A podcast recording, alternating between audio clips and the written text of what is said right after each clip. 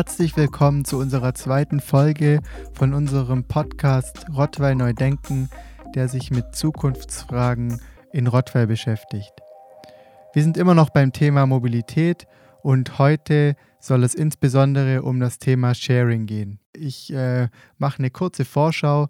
Als erstes werde ich ähm, mit Michael, meinem Gast, darüber sprechen, wie Carsharing eigentlich funktioniert und was es da für verschiedene Modelle gibt und darauf eingehen, was Carsharing auf dem Land für besondere Anforderungen hat, damit es funktioniert. Dann geht es natürlich auch darum, wie passen die aktuellen Entwicklungen in Rottweil zu einer Etablierung von einem möglichen Carsharing-Angebot. Und zuletzt geht es auch noch darum, ja, über die Zukunft, wie, wie sieht Carsharing vielleicht in der Zukunft aus, wie wird es sich ähm, da weiterentwickeln und auch, was kann man noch alles theoretisch über so eine Sharing-Software machen. Ja, dann äh, vielleicht ganz kurz zu meinem Gast. Ähm, ich habe Michael Schramek interviewt. Er ist geschäftsführender Gesellschafter von Ecolibro GmbH und auch von Regiomobil, einem kleinen Carsharing-Unternehmen, was sich insbesondere auf den ländlichen Raum spezialisiert hat. Ich denke, er ist wirklich ein ganz großer Experte für das gesamte Thema Sharing und auch den ländlichen Raum. Da er aus der Mobilitätsberatung kommt, äh, beruhen viele Ansätze auch wirklich auf Analysen und gleichzeitig äh, ist er wirklich, finde ich, immer sehr kreativ und hat gute Ideen, wie man auch Konzepte lokal anpassen kann. Ich habe Michael über meine Masterarbeit kennengelernt, äh, habe ihn da mal interviewt, habe auch schon ein Praktikum mal bei ihm gemacht und arbeite auch immer noch als Werkstudent mit ihm äh, zusammen. Gerade ähm, arbeiten wir da auch mit der Stadt Rottweil zusammen und ähm, erarbeiten eine kleine Vorstudie, wie Carsharing in Rottweil in Zukunft äh, etabliert werden und funktionieren könnte und wie es natürlich auch einen möglichst großen Nutzen entfalten kann. Ja, bevor es losgeht, will ich noch mal ganz kurz ähm, euch dazu animieren, gerne uns Feedback zu geben, eure Ideen, eure Fragen mit uns zu teilen. Das geht ähm, per E-Mail an podcast.rottweil-neu-denken.de oder über Instagram. Alles findet ihr auch nochmal auf unserer Homepage www.rottweil-neu-denken.de. Folgt uns auch gerne auf Spotify und iTunes, damit ihr in Zukunft keine neue Folge verpasst. Und ja, empfehlt uns gerne weiter oder gebt uns bei iTunes auch ein paar Sternchen. Da freuen wir uns natürlich immer drüber, wenn euch unser kleiner Podcast gefällt. Dazu äh, möchte ich jetzt auch nochmal Danke sagen an unsere Unterstützer, äh, in diesem Fall für die Folge insbesondere an die Stadt Rottweil. Gut, ich glaube, das war's schon mal für den Anfang. Dann wünsche ich euch jetzt viel Spaß bei meinem Interview mit Michael.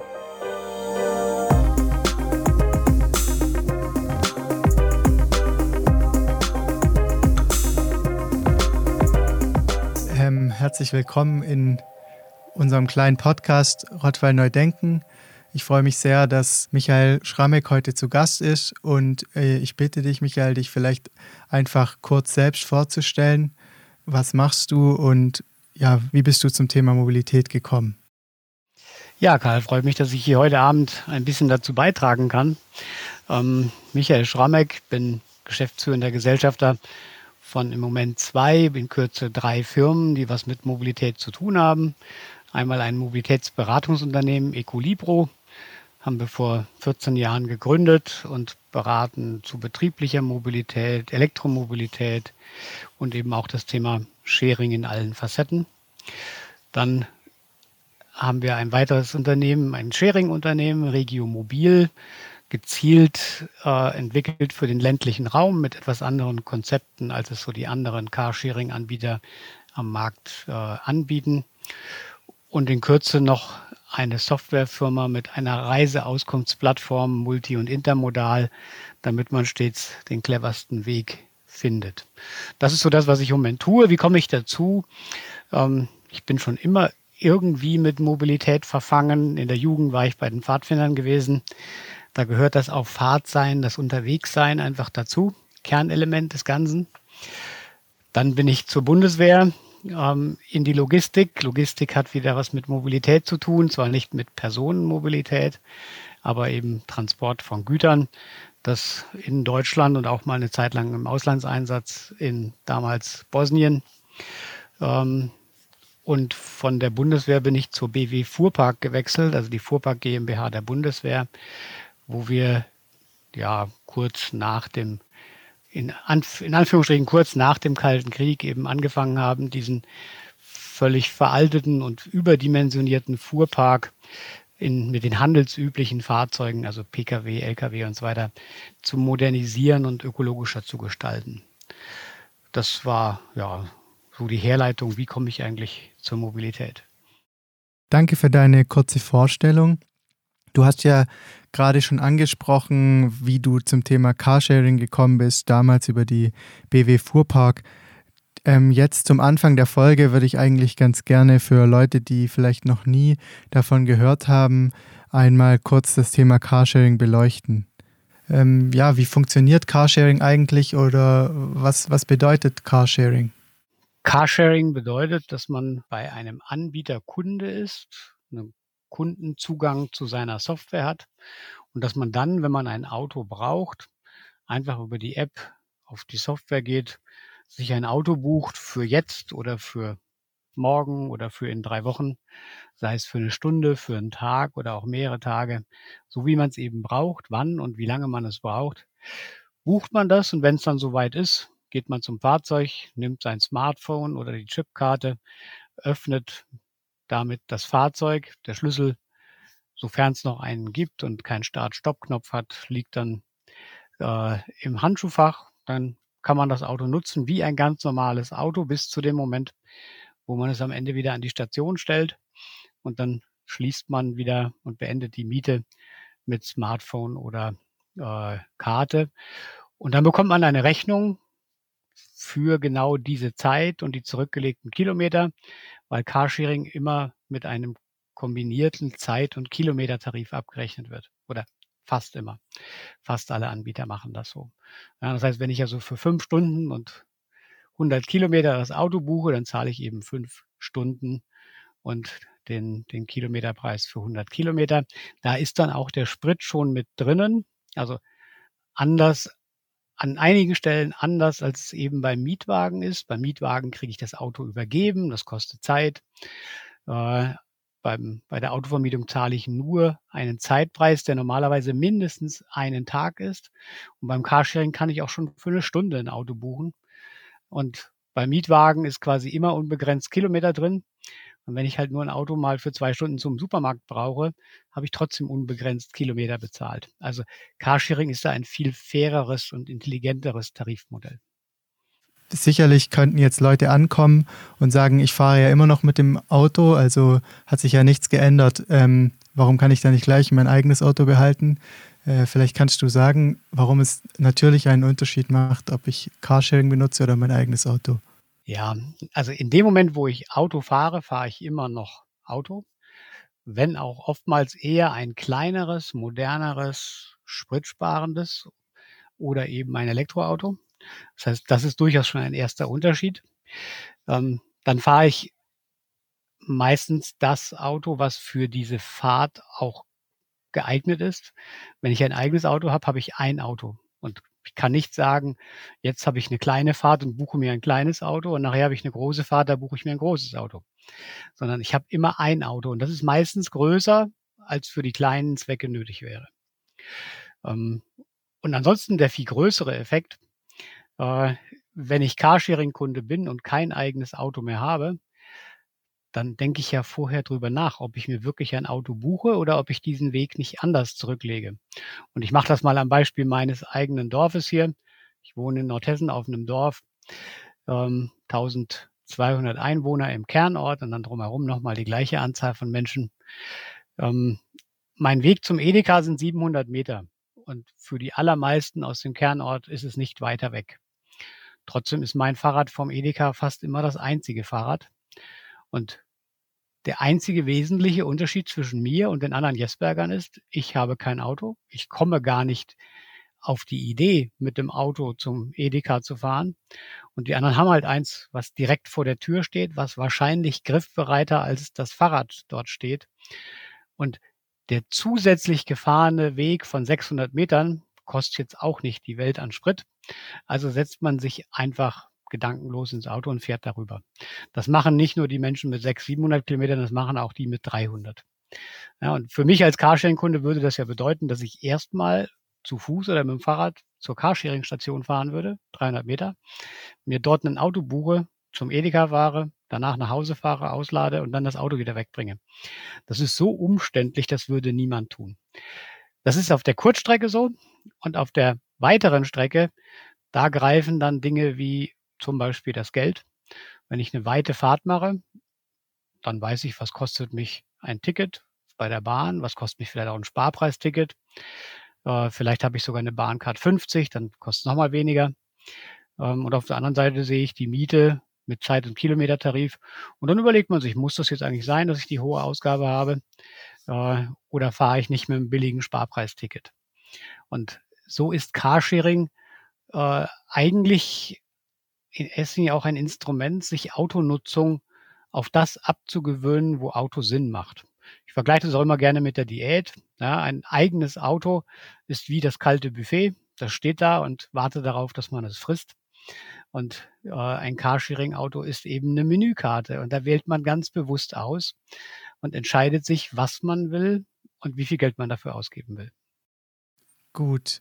Du hast uns nochmal sehr schön erklärt, weil ich auch denke, dass es natürlich einen großen Unterschied macht, ähm, wie ich meine Mobilität gestalte, wenn ich eben Carsharing nutze, zwar dort auch Auto fahre oder einfach ähm, ja, das eigene Auto direkt vor der Tür steht.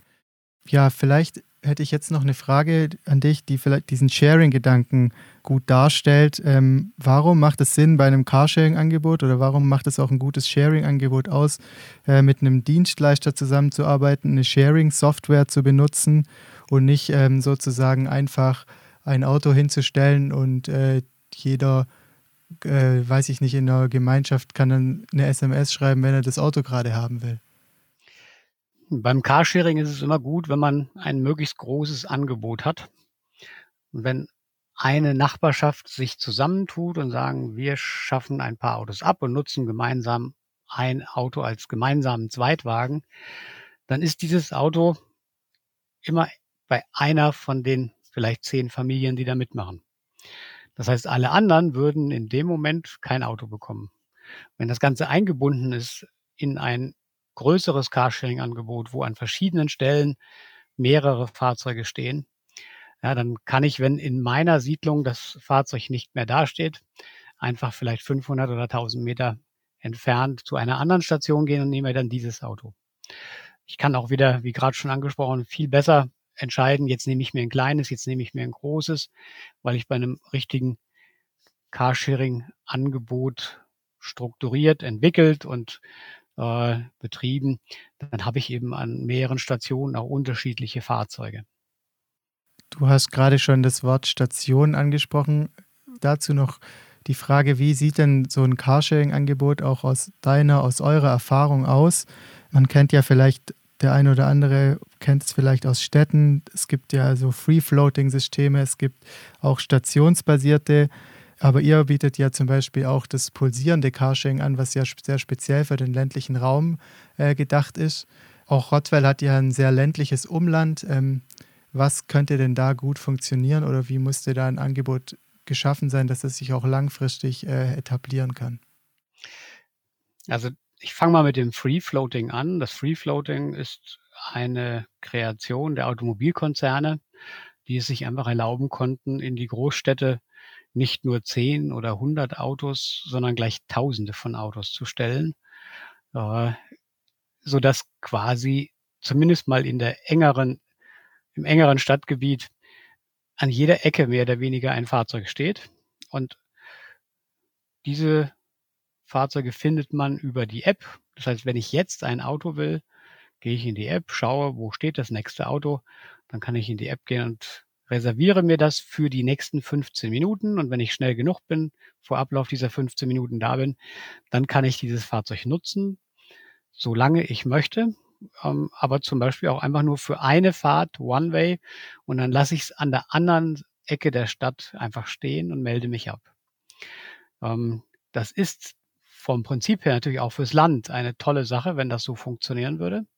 Aber auf dem Land sind wir halt pro Quadratkilometer relativ wenig Menschen im Vergleich beispielsweise zur Innenstadt von München oder ähnlich, äh, sodass die Entfernungen zu den Fahrzeugen, die halt irgendwo stehen bleiben, dann schnell so groß werden, dass es nicht mehr in Frage kommt. Außerdem ist es eben nicht planbar, sondern man macht das immer jetzt für die nächsten 15 Minuten. Ich kann nicht sagen, ich habe morgen eine Dienstreise, da will ich auf jeden Fall ein Auto haben, das buche ich mir schon mal jetzt. Das geht im Free Floating nicht, ähm, weil man ja noch gar nicht weiß, wo morgen um sieben die Autos stehen. Und von daher ich sage mal, dass das Free Floating wird auf dem Land dann funktionieren, wenn es keinen einzigen Zweitwagen mehr gibt, sondern wenn alle Zweitwagen abgeschafft sind und alle bisherigen Zweitwagennutzer Carsharing nutzen. Dann haben wir eine genügend große Anzahl an solchen Free Floating Autos irgendwo in jeder Ecke des Landes. Auf der anderen Seite gibt es das stationsbasierte Carsharing, das ist das ursprüngliche, das gibt es seit über 30 Jahren. Ähm, da hat ein Auto eine feste Station und Dort kann ich es langfristig im Voraus buchen oder eben auch spontan, aber eben es geht geplant äh, für beliebig lange. Und wenn es dann soweit ist, hole ich es mir an dieser Station und am Ende dieser gesamten Nutzungsdauer muss ich es wieder an die gleiche Station zurückstellen. Das ist für eine Fahrt zum Baumarkt, zu einer Party, für einen Wochenendausflug und so weiter, ist das alles gut. Aber es passt eben nicht, wenn ich morgens zur Arbeit fahre und abends wieder zurück. Weil wenn ich dann für die gesamte Arbeitszeit mit Hin- und Rückfahrt für neun, neuneinhalb Stunden jeden Tag das Auto buchen müsste, dann wäre es viel, viel teurer im Vergleich zum eigenen Pkw. Und deswegen haben wir mit unserem Regimobil Carsharing so ein Mittelding entwickelt, nämlich das pulsierende Carsharing.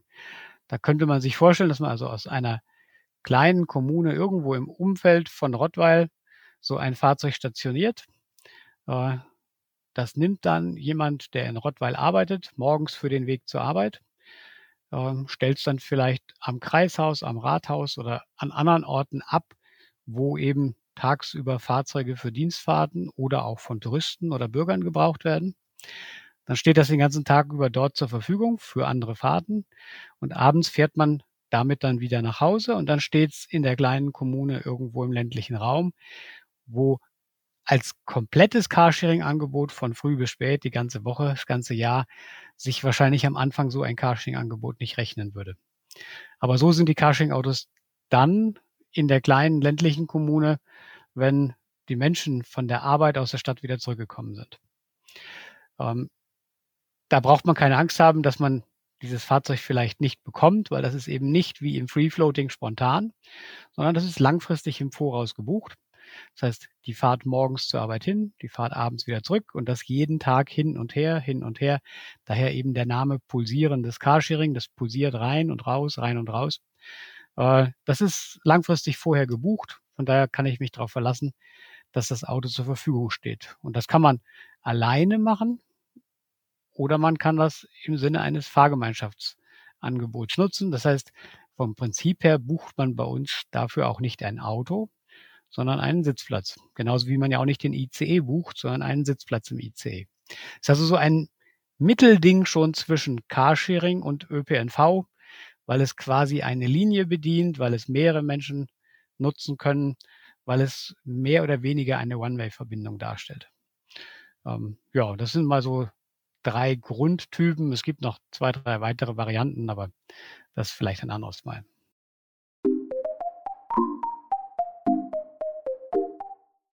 Bevor wir jetzt tiefer ins Thema Carsharing einsteigen, will ich noch mal einen ganz kurzen Bezug zu Rottweil herstellen und ein paar Dinge, die Michael schon angesprochen hat, aufgreifen.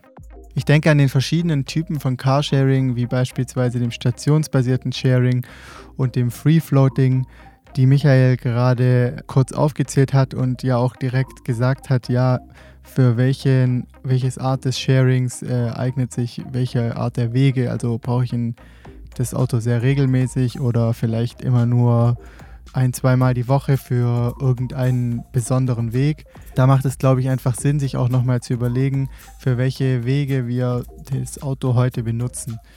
Sind es zum Beispiel Arbeitswege? Ist es der Weg zum Einkaufen? Sind es Wege für meine Freizeit, für meine Hobbys, wie zum Beispiel zum Fitnessstudio? Oder sind es auch vielleicht Wege, wo ich einfach meine Angehörigen besuchen will, zum Beispiel meine Oma, um nach ihr zu schauen?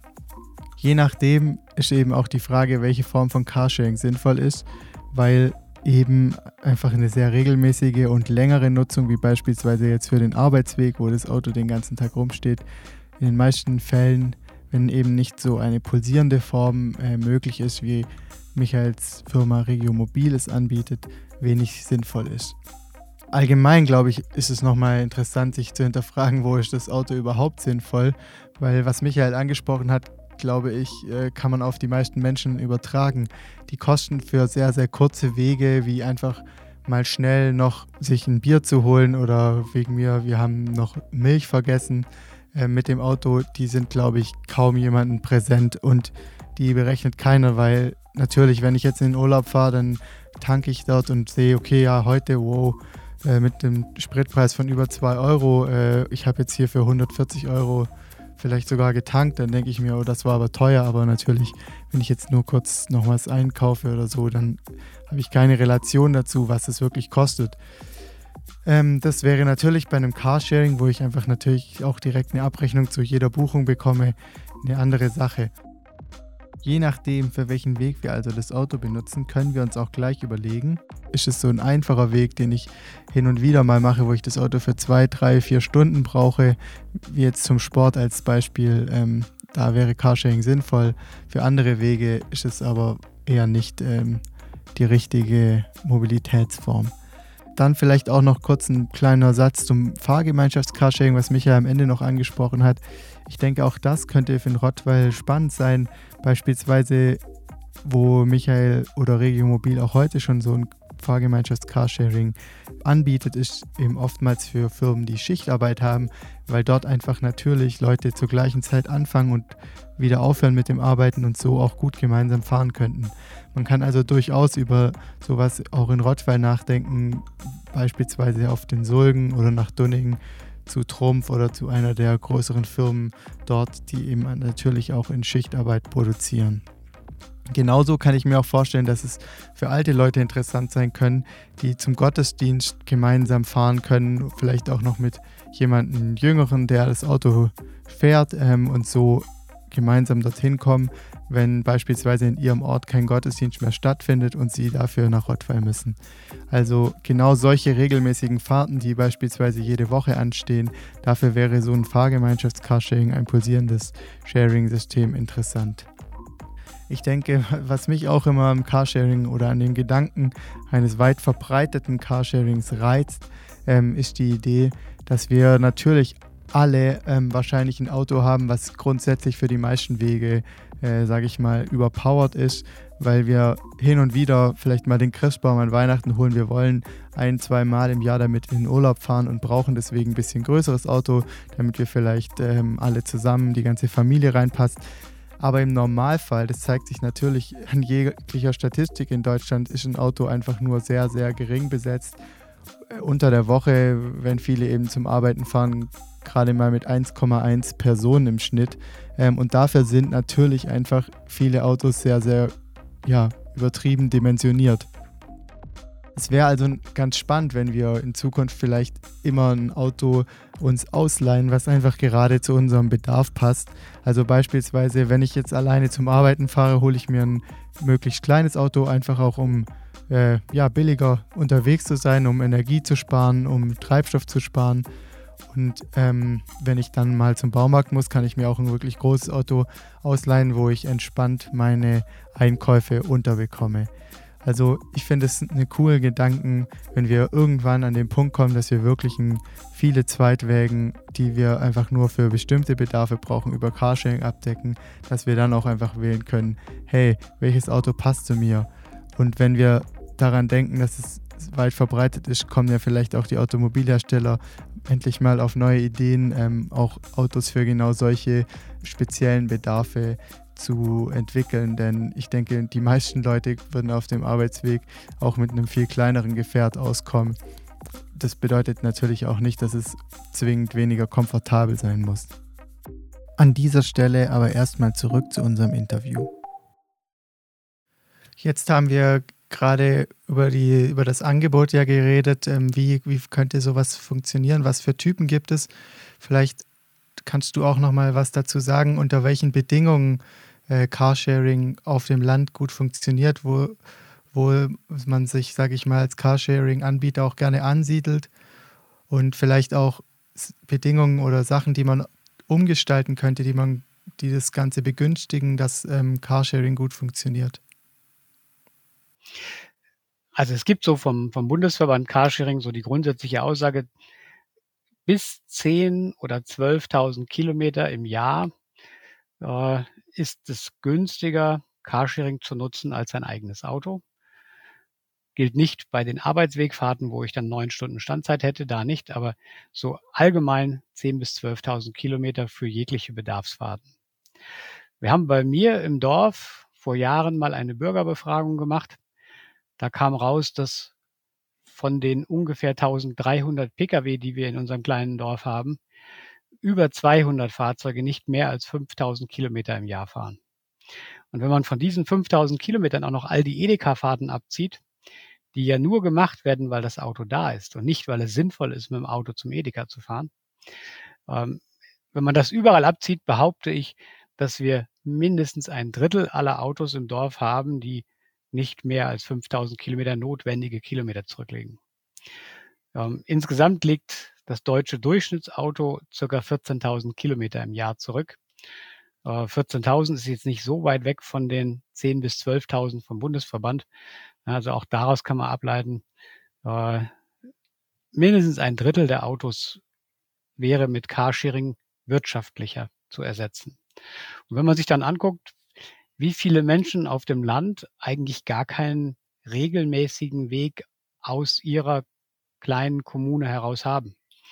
Äh, also angefangen bei den Rentnern, die Rentnerinnen und Rentner fahren normalerweise nicht jeden Tag zu einem Ort, wo sie dann viele Stunden bleiben und abends wieder zurückfahren, sondern sie machen mal die Fahrt, mal die Fahrt äh, und sind damit nicht alle, aber sehr oft eigentlich ideale Carsharing-Nutzer.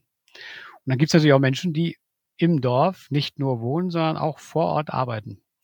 Das heißt, die sind sogar in aller Regel tagsüber an ihr Dorf gebunden durch den Arbeitsplatz. Ähm, natürlich fahren die heute die 500 Meter mit ihrem Auto von der Wohnung zum Arbeitsplatz, aber das tun sie ja nur, weil sie das Auto haben. Wenn sie kein Auto hätten, dann würden sie den Weg zur Arbeit rüber zu Fuß gehen oder mit dem Fahrrad fahren. Und die in Anführungsstrichen seltenen Male, wo sie dann tatsächlich mit einem Auto fahren müssten, wäre wiederum Carsharing eigentlich genau das Ideale. Beispielsweise genau das Auto, mit dem tagsüber jemand anders aus dem Dorf nach Rottweil gefahren ist und abends nach der Arbeit wieder zurückgekommen ist. Genau dann fängt es ja an, dass solche Menschen eigentlich erst ein Auto brauchen. Ja, also in solchen Konstellationen ist Carsharing eigentlich für das Dorf, für die kleine Kommune genau das Ideale und würde dort sehr viele Bedarfe, die tatsächlich gegeben sind, entsprechend erfüllen. Es erfüllt natürlich nicht den Ego, ich habe mein Auto. Das nicht. Ja, aber man muss natürlich auch sehen, dass wir ja wirklich sehr, sehr hohe Besitz, also sehr viel mit zweiten, dritten Wagen, Drittwagen haben. Ähm, und da kann es ja einfach ansetzen. Ich meine, den Erstwagen abschaffen, da gibt es sicher nicht so viele, aber wir haben ja da auch ein Riesenpotenzial, muss man einfach ganz ehrlich sagen, an, an Zweit- und Drittwagen. Vielleicht jetzt die Frage, ja, wie, wie kommen wir, wie kommt man zu einem Carsharing-Angebot? Ähm, ja, kommt der Anbieter, muss man hoffen, dass der Anbieter sich bei sich selbst ansiedelt oder ich weiß, es gibt ja auch noch Möglichkeiten wie beispielsweise ein Bürger-Carsharing oder auch bei dir in Jesberg habt ihr einen Verein gegründet. Vielleicht kannst du noch mal kurz ein bisschen erzählen, wie, wie man so ein Angebot äh, auf die Beine stellen könnte. Also in aller Regel wird kein Anbieter einfach so aufs Dorf gehen und sagen, ich mache jetzt hier Carsharing, Dazu müsste er ganz schön im Lotto gewonnen haben, um die Verluste, die am Anfang entstehen, zu tragen. Weil wenn er angenommen mit drei Autos in ein Dorf geht, man braucht immer mindestens zwei Autos. Ein Auto, hatte ich ja gerade bei der Nachbarschaft schon gesagt, hat immer das Risiko, dass ich es nicht bekomme und das, dieses Misserfolgserlebnis schreckt dann beim nächsten Mal wieder ab. Ähm, also ich brauche mehrere Autos nach Möglichkeit an einem Ort. Ähm, aber an diesem Ort, wo ich die Autos am Anfang hinstelle, wohnen ja nur Menschen, die alle ein Auto haben. Im, im ländlichen Raum haben wir Pkw-Besitzquoten, wenn man mal die Kinder und die, die Rentner abzieht, von plus minus 90 Prozent. Das heißt, es gibt kaum einen erwachsenen Menschen im arbeitsfähigen Alter, äh, der nicht ein Auto hat. Und wenn ich jetzt Carsharing dahinstelle, ist die Anzahl derer, die einfach sagen, hurra, endlich ist es da und jetzt werde ich es nutzen, die ist ja relativ gering. Das heißt, das ist ein Prozess, der dann am Anfang entsteht. Äh, dieser Prozess kann ausgelöst werden durch aktives Nachdenken und Wollen. Dieser Prozess kann ausgelöst werden durch den TÜV, der irgendwann einfach sagt, jetzt, dieses Auto wird verschrottet. Oder der Unfall. Ja, jetzt hatte ich letztens so einen Fall, äh, wo jemand sich unfallbedingt von seinem Auto trennen musste. Und das sind dann Ereignisse, wo die Menschen dann drüber nachdenken, uh, wir haben doch Carsharing im Dorf, das könnte ich ja nutzen. Ja, damit ich wirklich das Angebot schaffen kann, bevor die richtige Nachfrage da ist, brauche ich irgendwie jemand, der das Auto strukturiert nutzt und oder die Rechnung bezahlt. Idealerweise beides, ja, jemand, der es genügend nutzt und dafür auch was bezahlt. Und das Ganze nennt man dann den Ankerkunden. Und der Ankerkunde, ich mache jetzt nochmal das am Beispiel des posierenden Carsharings, könnte die Stadtverwaltung, die Kreisverwaltung oder andere Unternehmen sein, die tagsüber für Dienstfahrten Pkw-Bedarf haben, zu denen morgens Mitarbeiter zur Arbeit fahren, von denen abends die Mitarbeiter wieder nach Hause fahren. Wenn man dafür ein posierendes Carsharing einsetzt, morgens hin, während der Arbeit dienstlich und abends wieder zurück, dann ist da schon mal so viel Nutzung auf dem Auto, dass es eben keinen wirklichen Verlust mehr macht, sondern sich schon ungefähr wirtschaftlich trägt. Und somit hat man quasi kostenlos dann das Feierabend- und Wochenend-Carsharing-Angebot auf dem Dorf geschaffen. Und so kann dieser ganze Stein ins Rollen kommen. Das heißt, die größeren Organisationen in Rottweil sind in der Lage, wenn sie sich aktiv umstellen, so viel Nachfrage zu generieren, dass in Rottweil und Umgebung daraus Carsharing entsteht. Das ist ja auf jeden Fall sehr interessant und ich glaube, dass wir auch mit unserer Beratung da vielleicht der Stadt auch helfen können, vielleicht die richtigen Leute auch an den Tisch zu bekommen und ähm, die Weichen richtig zu stellen, dass es so ein Angebot in Zukunft geben wird. In Rottweil wird ja auch immer wieder diskutiert, ähm, ob man die Verkehrsberührung der Innenstadt ähm, angeht und wie man das macht. Und in dem ganzen Zuge äh, soll der Parkraum auch für Anwohnerparkplätze gebündelt werden in Quartiersgaragen. Und ich glaube, auch außerhalb von Rottweil kann man ganz klar sagen, dass dieser Quartiersgedanke von Mobilität ähm, extrem populär ist. Ja, wie passt Carsharing da dazu und, und wie profitiert es äh, oder eben nicht von so einer Bündelung der Mobilität? Carsharing hat ja im Vergleich zum privaten Pkw einen Nachteil. Meistens steht es nicht direkt vor der eigenen Haustür, sondern in der Sharing-Station ein, zwei, 300 Meter oder wenn es ungünstig am Anfang ist, noch ein bisschen weiter weg. Ja, und das heißt, diesen Nachteil äh, würde eine Quartiersgarage schon mal ausbügeln. Weil in der Quartiersgarage würden sowohl die privaten Pkw als eben auch die Sharing-Autos stehen. Das heißt, ich habe so, so oder so den Weg zur Carsharing-Station. Und das, was ich eingangs sagte über die Mobilität hier bei mir im Dorf zum Edeka, wenn mein eigenes Auto in der Quartiersgarage steht, dann sinkt die Wahrscheinlichkeit, dass ich für Ultra-Kurzstrecken erst in die Quartiersgarage rüberlaufe, mir das Auto hole, dann diese Ultra-Kurzstrecke fahre, wieder zurückfahre und am Ende wieder den Weg von der, von der Garage zurück habe. Da gehe ich lieber gleich mit, zu Fuß zum Ziel oder ich nehme mir das Fahrrad und fahre direkt hin. Bin ich auf jeden Fall deutlich schneller als mit dem Umweg über die Quartiersgarage.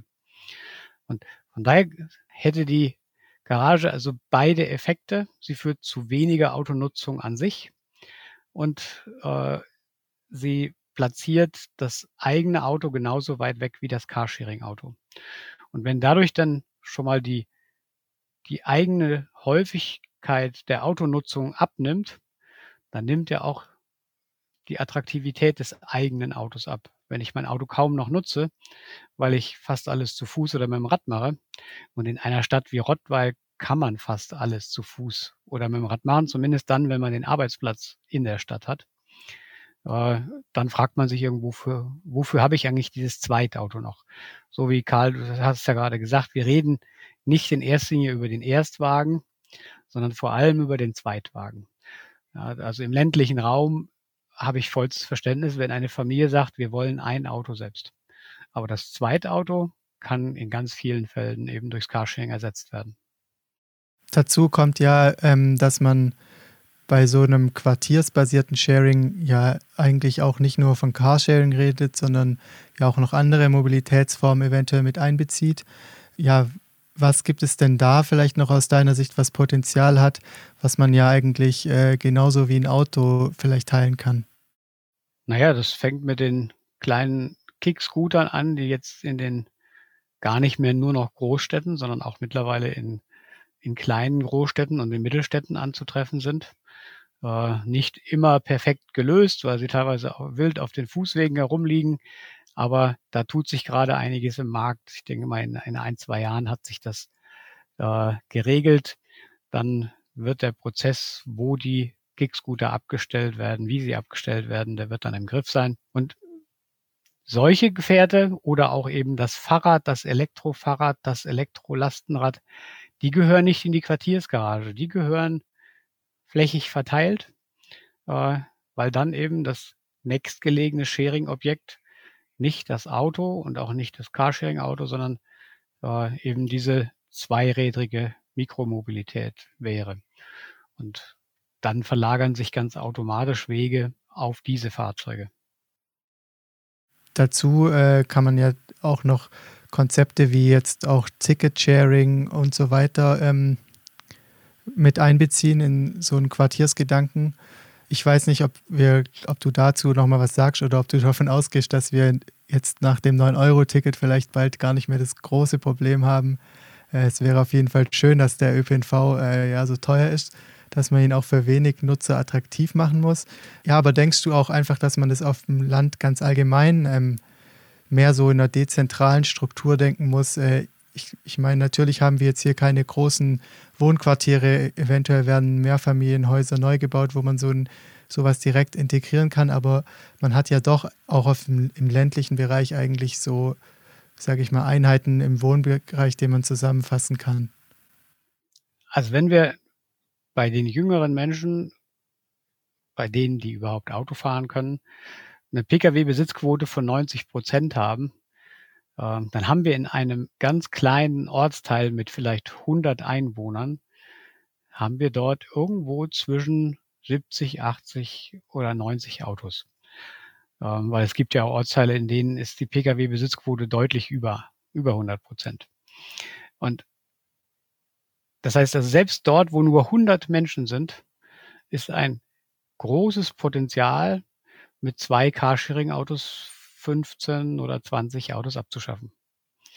Äh, sofern dort genügend Menschen wohnen, die für den Arbeitsweg andere Möglichkeiten haben.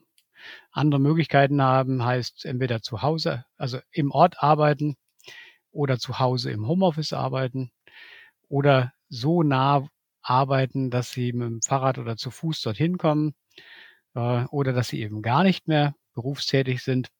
Äh, wenn da der Anteil der Menschen hoch genug ist, dann hat man selbst in einem 100 Einwohner Ortsteil äh, diese Möglichkeiten. Ich nehme nur noch mal eigen, mein eigenes Dorf von den 1200 Menschen, die wir hier sind, hat ein Drittel der Berufstätigen einen Arbeitsplatz in Jesberg und der größere, deutlich größere Teil, also deutlich mehr als 50 Prozent, hat gar keinen Arbeitsweg. Von daher haben wir also hier bei uns im Dorf ungefähr 60 bis 70 Prozent Menschen, die nicht jeden Tag irgendwohin zum Arbeiten auspendeln.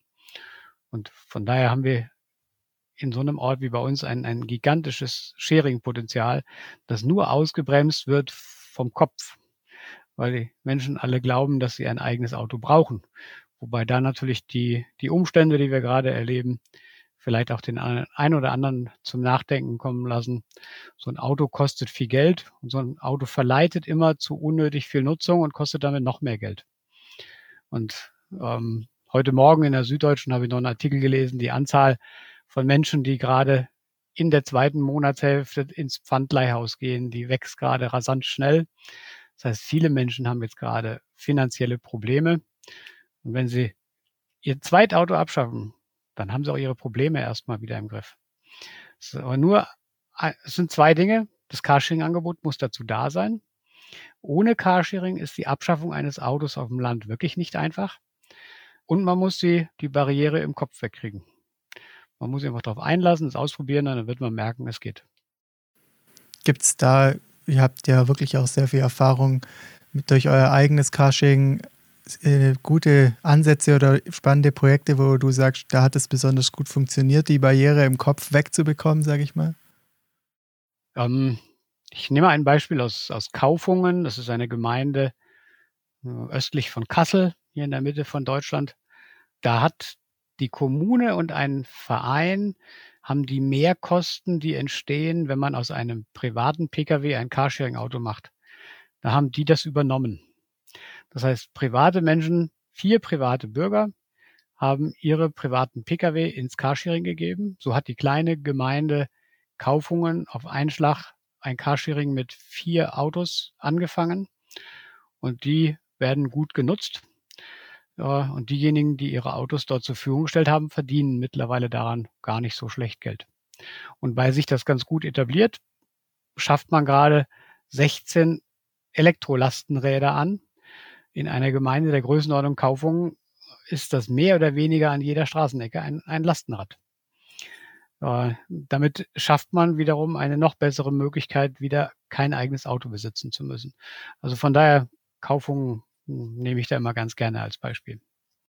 Ja, äh, ich finde wirklich auch das Bürgercarsharing ein super spannendes Konzept, weil wenn es eben aus der Bürgerschaft kommt, äh, von Leuten, die gut vernetzt sind, ähm, ist einfach, glaube ich, ein Riesenvorteil, da sie ja einfach schon Leute kennen, davon erzählen, äh, Nutzer irgendwie dafür begeistern und irgendwie auch so die Distanz, wie wenn jetzt da sozusagen Fremdobjekt irgendwie hingestellt wird, äh, gar nicht äh, so gegeben ist, sondern dass es irgendwie so was ganz Natürliches ist.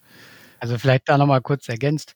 Wir machen gerade mit der, mit der Kreisstadt Homberg-Efze hier ein Projekt.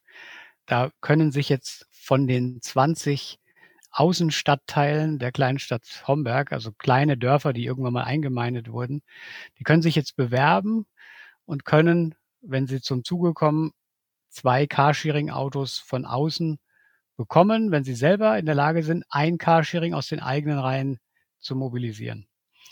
Ja, und da kam jetzt auch der Erste auf mich zu und sagte, ja, wir wollen das unbedingt, aber wir wollen gern die Flyer verteilen. Wir wollen nicht, dass es von außen gemacht wird, weil genau das, was du gerade gesagt hast, wenn das aus der Bürgerschaft herauskommt, wenn der Flyer mit einem Anschreiben von Leuten aus dem Dorf verteilt wird, hat er eine bessere Wirkung, als wenn er einfach nur von der Kreisstadt oder vom Karschingern wiederkommt. Und er sagte, die Leute haben sofort das Gefühl, hm, da kommt nur einer, der will richtig dick Kohle machen. Ich kann alle beruhigen. Also bis man auf dem Land mit Carsharing wirklich Geld verdient, ja, da bin ich wahrscheinlich in Rente. Also Carsharing auf dem Land aufzubauen, ist nichts für das schnelle Geld, sondern da braucht man sehr viel Enthusiasmus, sehr viel Begeisterung, um, um solche äh, wenig rentablen Projekte zu machen. Dann geht man besser in die Großstadt, wenn man das Ziel hat. Ich will zum Abschluss vielleicht noch ein, zwei Fragen in Richtung Zukunft stellen.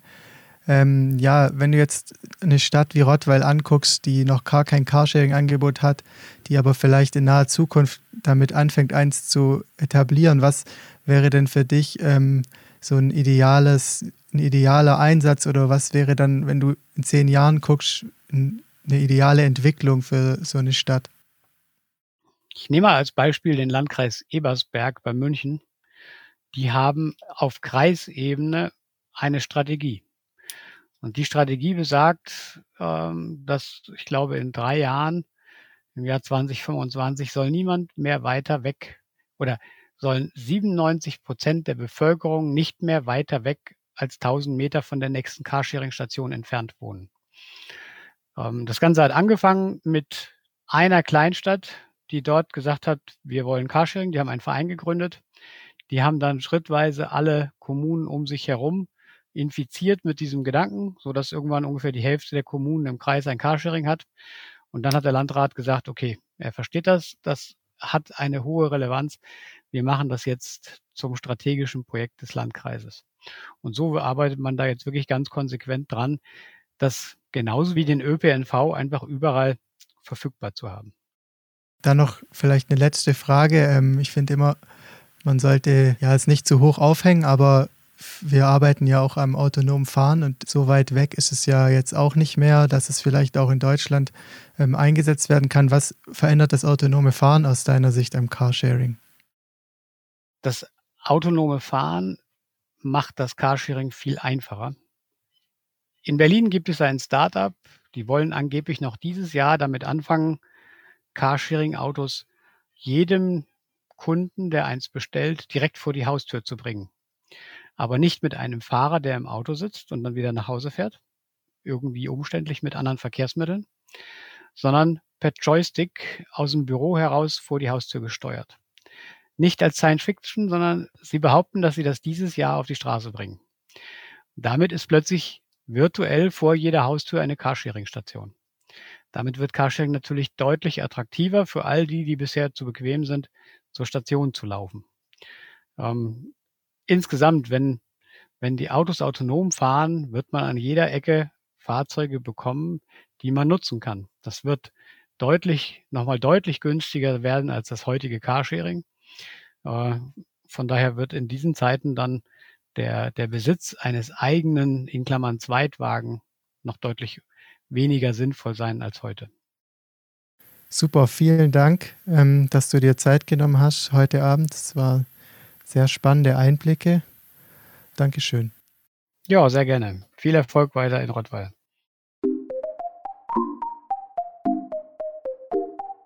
So, das war also mein Interview mit Michael. Ich hoffe, es hat euch gefallen und jeder hat irgendwas mitnehmen können, was er interessant fand und hoffentlich natürlich auch was Neues gelernt. Michael finde ich persönlich ist immer ein sehr spannender Gesprächspartner, weil er sehr innovativ ist und sehr gerne einfach Dinge nochmal von der anderen Seite betrachtet und auch Dinge zusammenbringt.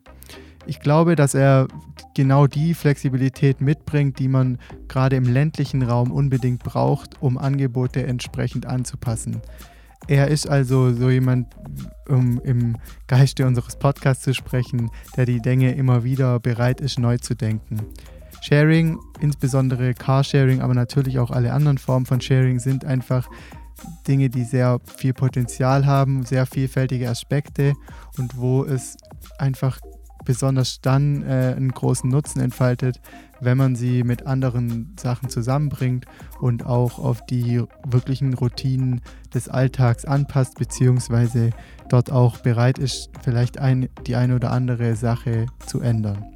Sharing ist insbesondere äh, interessant für Autos, die nicht für den Arbeitsweg benötigt werden, ähm, haben wir ja gelernt, weil natürlich so ein sehr weiter Arbeitsweg, wie man ihn teilweise auf dem Land hat, Nehmen wir mal das Beispiel, jemand, der vielleicht von Rottweil nach St. Georgen pendelt, ähm, der braucht das Auto, weil für solche Strecken wird der ÖPNV oder auch das Fahrrad niemals äh, eine ganzjährige gute Alternative darstellen. Autos, die wir nicht für den Arbeitsweg benötigen, sind natürlich auf der einen Seite Zweit- und Drittwagen, die wir im Alltag vielleicht teilweise nur für einzelne Fahrten brauchen, wie beispielsweise ja einmal einkaufen oder vielleicht äh, die Kinder mal zur Musikschule fahren. Was auch hilft, um das Potenzial zu erhöhen, ist natürlich die Alternativen für den Arbeitsweg zu stärken und die attraktiver zu machen. Da geht es natürlich um den ÖPNV, da geht es aber auch um Fahrradfahren mit beispielsweise auch E-Bikes und hier die Infrastruktur zu verbessern und so weiter.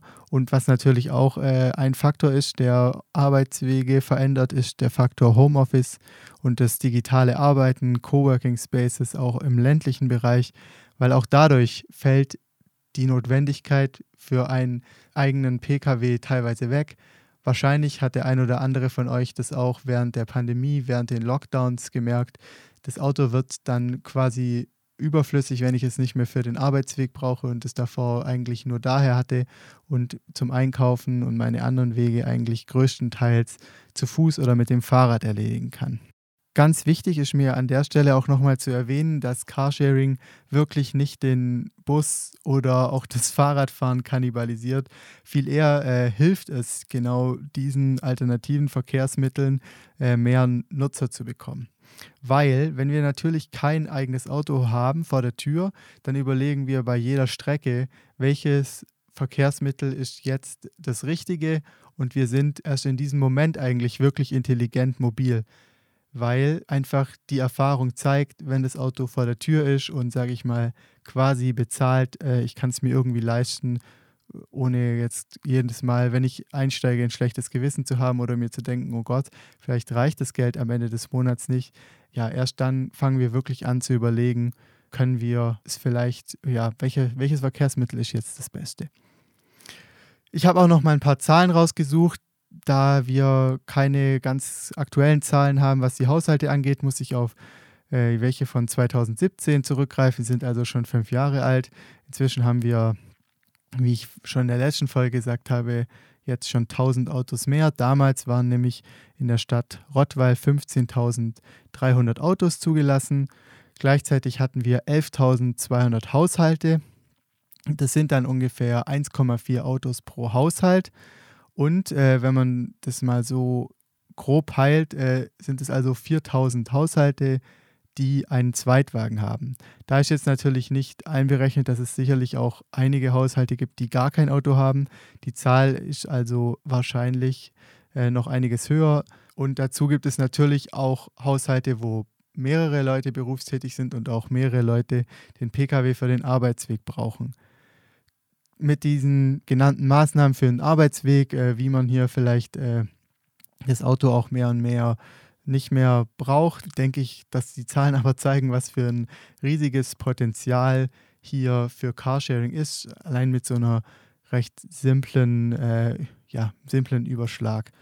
Man kalkuliert so grob über den Daumen, je nachdem, wie die Rahmenbedingungen sind, also wie gut der ÖPNV und, und andere ja, Angebote als Beispiel sind, dass ein Carsharing-Auto sechs bis acht Pkw ersetzen kann.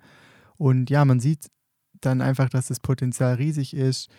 Von diesen 4000 Autos wäre es also möglich, die ja zu 500 Carsharing-Autos zu machen und dementsprechend auch über ganz Rottweil zu verteilen.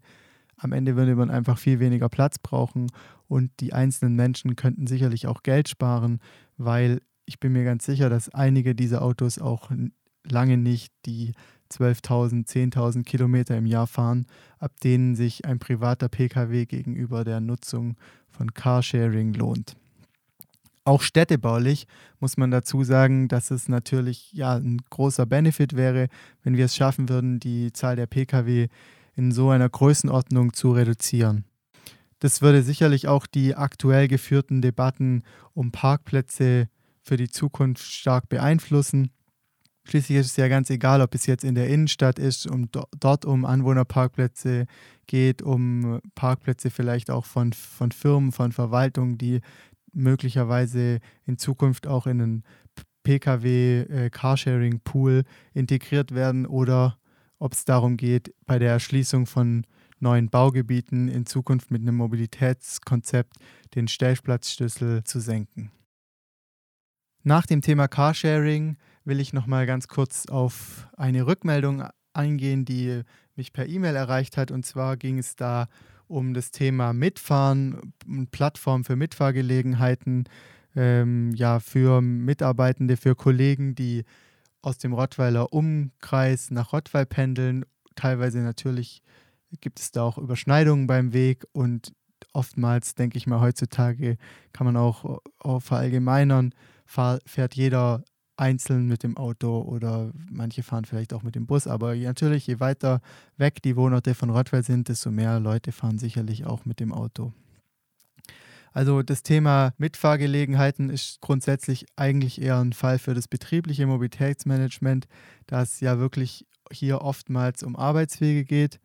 Und ich denke, was man auch ganz grundsätzlich sagen kann, dass Mitfahren eine Frage der Sichtbarkeit ist irgendwie muss ich ja wissen, wer fährt noch, von wo und wann.